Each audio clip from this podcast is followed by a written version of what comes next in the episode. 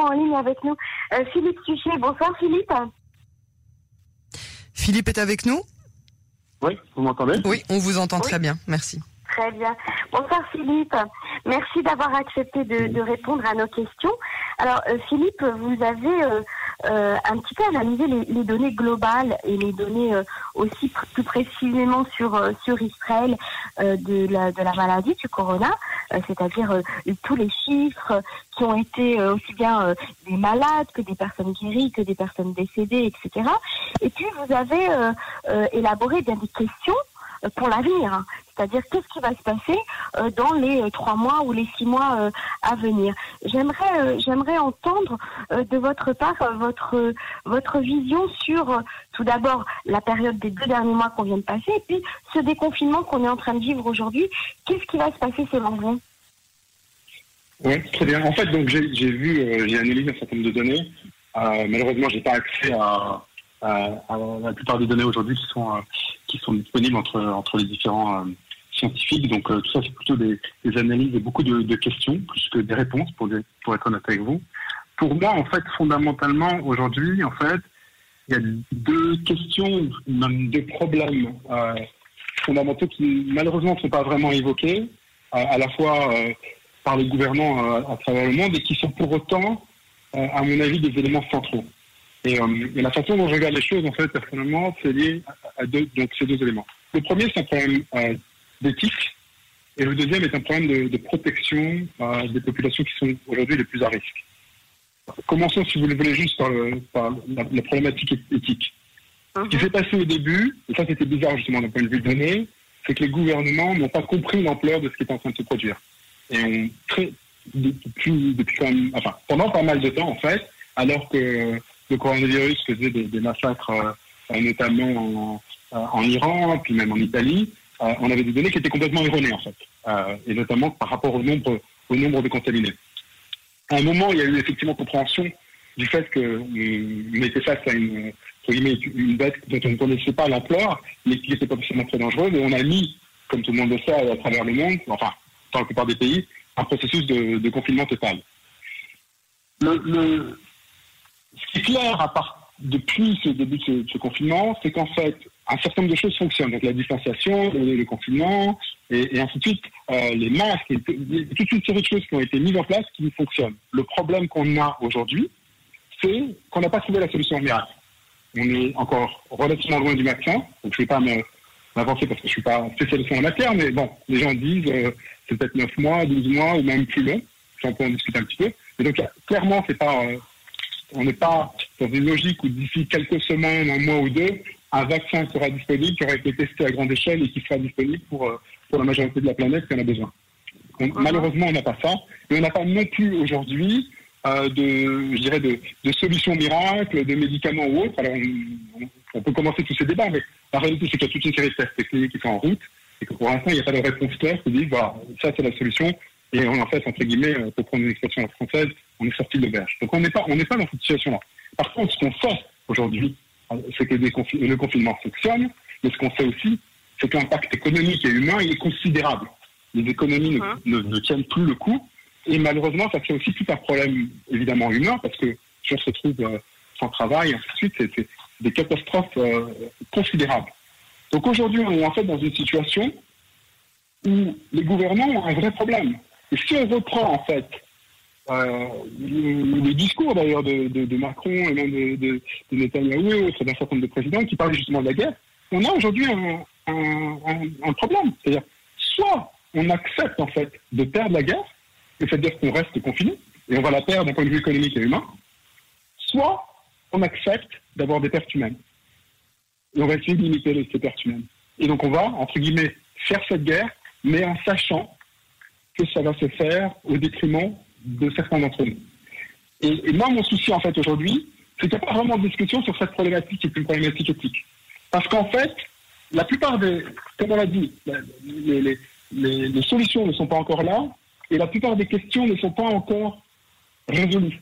Euh, et donc, ils sont dit, maintenant, comment, comment on procède Je pense que foncièrement aujourd'hui, malheureusement, et ça c'est une solution d'un gouvernement, enfin deux gouvernements d'ailleurs, parce que c'est la plupart qui prennent ce même choix, c'est de se dire notre seule solution en fait, c'est euh, de petit à petit exposer la population au coronavirus. En fait. Donc moi, mon sentiment, et encore une fois, c'est un sentiment personnel, c'est que Mhm. on arrive, il y avait une logique initiale des Anglais de la herd immunity globale, qui était une erreur, parce qu'on on, on mettait tout le monde, on, on exposait tout le monde, c'est beaucoup, beaucoup trop dangereux. Là, aujourd'hui, j'ai le sentiment qu'on va arriver potentiellement à une logique par étape, où on va contaminer le groupe petit à petit. Alors comment, d'abord, qu'est-ce que, qu'est-ce que ça va nous permettre de faire? Ben, Économiquement, ça va nous permettre de faire en sorte que les gens puissent retourner au travail. Et là, en fait, l'avantage malheureux de ce coronavirus, de ce point de vue-là, c'est que, euh, a priori, les personnes les plus jeunes et qui n'ont pas euh, toutes sortes de, de, de, de- de soucis médicaux liés au cœur, liés au poumon, etc., sont euh, statistiquement bien, bien meilleures, a priori à court bien, bien meilleure situation en termes de, risque de décès que, que d'autres, groupes, soit plus âgés, soit ayant un de ces conditions. Donc en fait, aujourd'hui, je pense qu'une logique sous-jacente, c'est de dire on va faire la herd immunity étape par étape. Pour simplifier les choses, on commence par les, les plus jeunes. Et c'est pour ça que je pense qu'on ouvre notamment les écoles aux plus jeunes. Parce qu'en plus, quand vous avez effectivement des, des, des, des gens de 3, 4, 5, 10 ans qui vont à l'école, les parents en général ne sont pas évidemment très âgés. Et donc de ce point de vue-là, en fait, vous, vous potentiellement vous menacez des groupes qui sont a priori à faible risque. Mhm. Et, euh, Alors et justement, moi, mon vous me, sentiment, tendez la perche, vous me tendez la perche pour vous poser la question de qu'est-ce qui va se passer pour euh, les personnes âgées, par exemple. Est-ce qu'elles vont rester confinées euh, ou est-ce que si elles sortent et qu'elles sont en contact avec euh, justement ces enfants qui sont allés à l'école, ces parents qui sont retournés sur leur lieu de travail, elles risquent d'être contaminées et elles risquent aussi d'a- d'attraper la maladie et de mourir. Ouais, vous avez tout à fait raison. Si je peux me permettre, juste pour autant, c'est que la stratégie, cette stratégie est intelligente. Le seul problème, c'est il y a un risque de dépassement des environnements hospitaliers, ainsi de suite. Donc ils vont le faire étape par étape, ils vont voir ce qui va se passer. Ce qui va se passer. Mais ils n'en demeurent pas loin, juste pour être clair. Et ça, c'est pour ça que j'insiste sur ce point, parce qu'il y a un premier souci qui est un souci au niveau des, parents ou de l'individu. Le gouvernement fait un choix, quel est le choix personnel que nous faisons et, et et le souci là-dessus, c'est qu'en fait, pour moi, il y a deux questions fondamentales qui n'ont pas encore été vraiment résolues. La première, question, c'est quand vous êtes un ancien contaminé, êtes-vous véritablement immunisé? A priori, ce qu'ils sont en train de dire aujourd'hui, c'est que oui. En tout cas pour euh, court moyen terme. Seul. Le seul bémol là-dessus, c'est qu'il semblerait, contrairement à ce qu'on pensait initialement par rapport au coronavirus, c'est qu'il y a toute une série de souches différentes. Souches différentes signifie que c'est comme, un- comme la grippe. Les différentes euh, formes de grippe peuvent euh, évidemment euh, euh, attaquer de façon différente. C'est pour ça que les vaccins de la grippe, c'est toujours compliqué chaque année. Il se poser la question de savoir quelle va être la grippe qui va être la, euh, prévalente. Mais, et d'ailleurs, ça pose aussi un problème au niveau du, du vaccin, parce qu'effectivement, si vous avez, si vous avez je ne sais pas combien de souches, ça va être encore plus compliqué de faire un vaccin. Mais ça, je vais le laisser de côté. Mais la question aujourd'hui qu'on attend, c'est est-ce que ces souches, c'est-à-dire que moi, si j'ai été exposé à une souche particulière, c'est effectivement quelqu'un, et que tout à coup, il y a quelqu'un qui vient euh, de New York et qui a une souche qui est un peu différente, est-ce que en tant qu'ancien contaminé immunisé, je suis vraiment immunisé? Et pendant combien de temps je suis immunisé? Je ne dis pas que c'est un problème à court terme, mais c'est une question qui reste fondamentale. La deuxième question qui reste aussi fondamentale dans cette notion de herd immunity, c'est les séquelles. Le corps a une mémoire. Si effectivement on est amené à souffrir de façon importante et qu'on s'en sort euh, euh, de, ce, corona, il est fort probable qu'on ait des séquelles à venir. La question, c'est est-ce que, si ça a été relativement léger, y aura-t-il séquelles ou pas? A priori, aujourd'hui, si on pense que s'il y a eu très peu de, soucis médicaux liés à ce corona, il n'y aura pas de séquelles. Mais encore une fois, tout ça, tout ça sera prouvé à terme. C'est-à-dire quel va être l'impact long terme euh, d'être ancien contaminé. Ça, je vous pose ces questions, je, je, c'est pour moi encore une fois, je ne dis pas que j'ai la réponse, mais c'est des questions pour moi qui sont fondamentales et qui touchent la logique de est-ce que j'ai intérêt ou pas à m'exposer à, euh, à, ce risque d'être contaminé. Maintenant, je, veux- je veux parler de la population que vous évoquez, parce que je pense que c'est le deuxième point, et ça c'est un point qui est fondamental, et je pense que c'est très intéressant que, que, que vous en parliez, parce que pour moi, c'est c'est peut-être le débat, et le seul débat qui aujourd'hui n'a pas lieu sur la place publique et qui devrait avoir lieu, en fait. Et pourquoi? Parce qu'en fait, qu'est-ce qu'on a fait jusqu'à aujourd'hui? En fait, on a relativement protégé les gens âgés jusqu'à présent. Euh, on les a protégés parce qu'on a eu cette histoire euh, de, euh, où chacun reste à la maison. Ensuite, donc, relativement, les personnes âgées sont dans une situation euh, plutôt sereine. À partir du moment où vous sortez du confinement, là, vous vous retrouvez dans une énorme problématique. Alors, comme on sait tous aujourd'hui, si vous êtes âgé ou que vous avez euh, un certain nombre de conditions, vous êtes une population à fort risque et le risque de mortalité est bien, bien, bien, bien, bien supérieur aux gens qui seraient, comme on l'a dit, par exemple, euh, relativement jeunes et sans, sans aucune condition de euh, problématique de cœur et autres. Mais le point maintenant, c'est qu'est-ce qui va se passer en fait avec ces personnes âgées et, et, moi, ce, qui, ce que je trouve le plus surprenant par rapport à tout ce qu'on a dit, c'est qu'il n'y a pas, on n'entend pas parler de plans. Uh -huh. Ils sont, ils sont à risque. Et, les risques sont énormes. Pas, juste d'ailleurs parce que le corona peut les toucher, mais parce que si on est en train de parler d'une population qui parfois a aussi d'autres soucis, des problèmes de mémoire, qui d'ailleurs oublie parfois qu'il y a même un souci de, de corona, euh, des, formes légères de, démence et ainsi de suite. On a, c'est une population qui est fragile sur beaucoup d'aspects et qui est euh, donc pas comme a priori vous et moi capable de prendre la mesure des choses qu'elle doit faire pour se protéger, savoir euh, peut-être euh, aller faire ses courses intelligemment, savoir cuisiner, savoir se rappeler, ainsi de suite. Tous ces éléments-là, pour beaucoup de, de, cette population, cette population n'a pas ça, et de toute façon, en général, cette population est à risque. Pour moi, la question fondamentale aujourd'hui, c'est qu'est-ce qu'on fait pour protéger ces gens-là? Parce que ces gens-là vont être, entre guillemets, en première ligne de front. Et, euh, et, et donc vrai après, que ce sujet n'arrive pas du tout sur euh, n'est pas n'est pas n'est pas à l'ordre du jour. On voit même aujourd'hui ben, Benjamin Netanyahu a pris la parole ce soir. Euh, vous savez comme il a l'habitude de le faire lors d'une conférence de presse officielle, etc.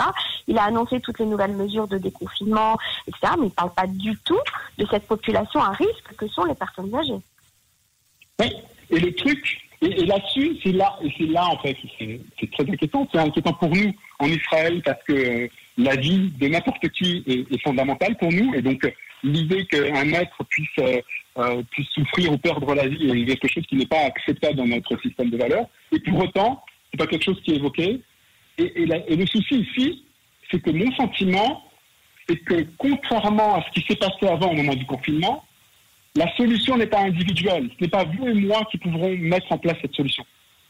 Euh, si par exemple euh, vous avez un de vos parents qui est dans une situation où euh, je dirais qu'ils ont peut-être quelques pertes de mémoire, qui sont âgés, qui ceci cela, qui vivent, disons, que un de vos parents vit seul, comment vous allez procéder? Comment vous allez permettre à cette personne pendant plusieurs mois de survivre dans cet environnement où elle sera potentiellement entourée d'un certain nombre de gens qui seront contaminés sans potentiellement même le savoir c'est un risque énorme. Donc, quelque part, c'est une question de société, c'est une question même gouvernementale, parce que c'est potentiellement au gouvernement de trouver une solution. Alors moi, je, moi, en réfléchissant à ça, je pensais à un certain nombre de solutions. Si ça vous intéresse, je peux vous parler de certaines choses. Encore une fois, ça peut être que, ce ne sont que des idées. Mais pour moi, Allez, ce débat, il est fondamental. Uh -huh. Alors, je pense qu'il y a plusieurs aspects. Pour moi, déjà, euh, déjà, il faut se rappeler que beaucoup de ces gens-là, alors, il y a des gens qui sont dans des situations difficiles, je dirais, euh, par exemple, vous avez un enfant qui, lui est à risque, et là, là, c'est un risque parce qu'en fait, il est, avec une famille, ainsi de. Mais je vais prendre plutôt deux autres cas. La situation, par exemple, d'une personne de 75 ans qui a euh, quelques euh, problèmes de mémoire et autres, qui vit, qui a des, moyens limités, mais qui, euh, mais qui a besoin, en fait, quelque part, d'une forme de, de, support extérieur. Et les personnes qui sont dans des environnements, je dirais, sorte de, de maisons de retraite. Si vous y réfléchissez, il y a potentiellement des solutions. Alors, par exemple, une première solution pourrait être en supposant, ce qui semble être le cas, qu'un ancien contaminé qui donc s'en est sorti a une très faible chance d'être à nouveau contaminé à court terme. Bah, potentiellement, il y aura une solution. Ce serait de, de bah, évidemment de tester tous ces gens-là et après en fait de les utiliser, de les former, de faire potentiellement en, en, en sorte qu'ils soient payés même par la collectivité et qu'ils permettent en fait à ces personnes âgées d'être le tampon entre la personne âgée et le monde extérieur. Ouais. Ils font les courses, Parfait ils font la, ils leur préparent à manger, ils les nettoient si les nettoyer, ils leur donnent les médicaments, etc. qui sont des, des, tâches qui sont pour toutes pas très très compliquées. Et, et ils savent quand justement faire appel à, à des professionnels quand euh, des choses particulières peuvent se produire. Moi, je l'ai fait d'ailleurs euh, en, en, personnel chez nous.